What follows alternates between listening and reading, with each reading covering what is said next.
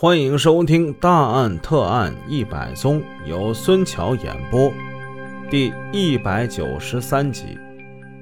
今天开始给大家讲新故事了。故事的主人公是我们本书人气最高的罗法医。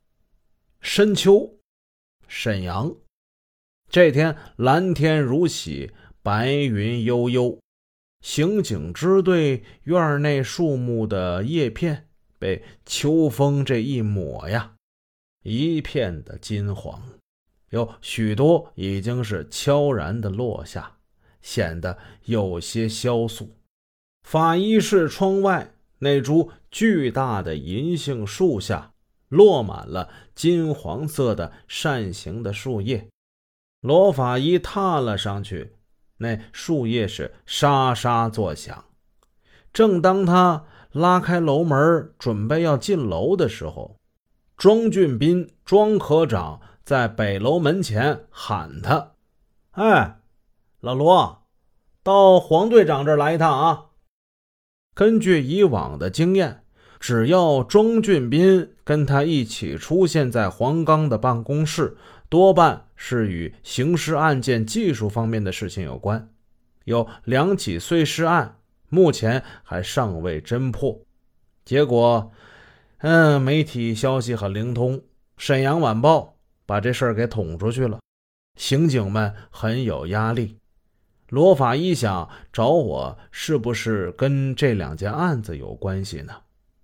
罗法医边想边走，他来到了副支队长的办公室。他发现自己判断失误了，在沙发上坐着两个身着戎装的军官。一见罗法医进来，他们立即礼貌地站了起来。黄刚科长微笑地站起了身，指着罗法医向两位军官做介绍：“呃，这个呀。”就是我们技术科的罗法医，高级法医师，是一名教授啊。然后他又指着两位军官向罗法医介绍：“呃，这两位啊，是黑龙江省军区保卫部的同志。”哎，罗老，罗老，久仰大名，久仰大名。我叫陈震。这个大概有五十来岁的军官敬了个军礼，伸出手来。哎，你好，我叫韩敏。另一个比较年轻一点的也跟着说了话。两位军官眼睛盯盯地看着罗法医，他们听说过不少关于罗法医侦破命案的传奇故事。罗法医不光是在辽宁省内有名，很多外省的军警部门都知道罗法医的大名，知道他建国初期就立过大功。文革被迫害，文革结束之后，他被平了反，又回到了一线，继续坚持工作。在他们的眼里，罗法医这是一个传奇呀。他们的眼神中流露着渴望。分宾主落座之后，黄刚就说：“老罗呀，陈部长跟小韩两位同志这次来是需要我们协助他们鉴定一起案子。呃，具体说吧，指名点姓就是找你，人家可是慕名而来的呀！啊，哈哈哈哈。”罗法医很不习惯在陌生人面前受到恭维，特别是黄刚这么说，他更受不了。黄刚曾经是他的助手，现在呢，已经青云直上，成了他的领导。他瞪了黄刚一眼，然后把询问的目光转向陈震。陈震笑道：“哈哈，哎，罗老。”组织上派我们来是向您请教的。是这样，今年春节的时候，在哈尔滨市郊，咱们驻军某部发生了一起杀人案。嗯，经过了一段比较长的时间的侦查，现在犯罪嫌疑人已经被控制了，但被害者的死因和杀人凶器，一直都没有确认。所以迟迟不能结案呢。罗法医心想：哈尔滨呐，这隔着省呢，应邀去外地参加重大疑案的法医会检工作，对罗法医来说已经是习以为常了。呃，咱们什么时候动身呢？哎，不不不不不，黄刚说道：“陈部长他们已经带来了和案件有关的材料。”所有的资料鉴定都在我们这里，呃，不用出去。哦，原来是这样。罗法医就问了：“那么这个案子究竟是什么呢？”哎，老罗，你等等啊！庄俊斌打断说：“黄队长，我们和陈部长，咱们到技术科那边具体去谈吧。”呃，也好。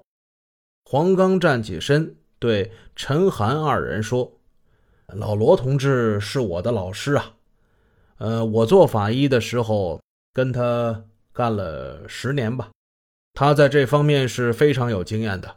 虽然现在我们手头案子比较多，法医工作比较紧张，但军区的案子就是我们的案子，我们一定得是尽力协助啊。”罗法医知道黄刚这些话。既是跟客人说的，也是说给他听的。那潜台词就是啊，人家可是满怀希望，兴冲冲冲着你来的，只许成功，不许失败啊！在庄俊斌的办公室，两位军官此时已经放松了很多。他们向两位主人敬过烟之后，由韩敏介绍了案情。案情是这样的。小学教师蒋碧云的丈夫是哈尔滨市某驻军部队的连长。今年春节前后，韩碧云利用寒假期间去连队看望自己的丈夫。她想给丈夫一个惊喜，所以事先就没有写信。结果他到了连队的时候，嘿，连长因公外出，没碰着。韩碧云在部队营房住了两天，他就回去了。等到连长返回部队之后，收到了韩碧云家中写来的信，说韩碧云到部队探亲一直未归，也没给个电话，也没给个电报，呃，这是怎么回事呢？哎呦，连长跟部队首长见到这封信之后，感到十分的诧异。因为此时已经过去十来天了，两头不见人，这肯定是出了事儿了。驻军跟当地的公安机关对韩碧云的失踪非常的重视，他们派出了警力各处的寻找，但韩碧云的家距离部队有几百里，期间得搭乘火车，还有汽车。他是在什么地方失踪的呢？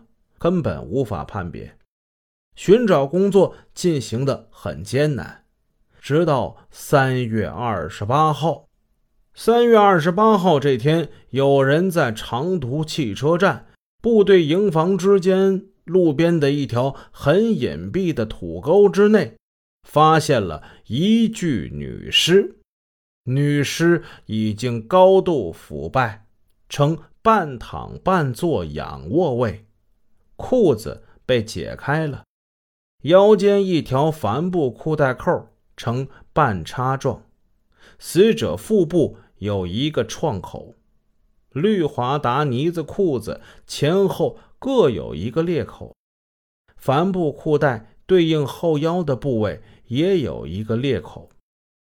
经哈尔滨市公安机关尸检。在死者第三节腰椎骨上发现一个斜穿的小孔洞，尸体旁边有一个手提袋，里边装着梳子、手纸、两包方便面和几件简单的日用化妆品，还有一枚刻着“韩碧云”三个字的印章。经过连长辨认，被害者。就是他的妻子韩碧云。本集已播讲完毕。如果您喜欢我的故事，请多多点赞评论，这是我继续创作的动力。感谢，感谢。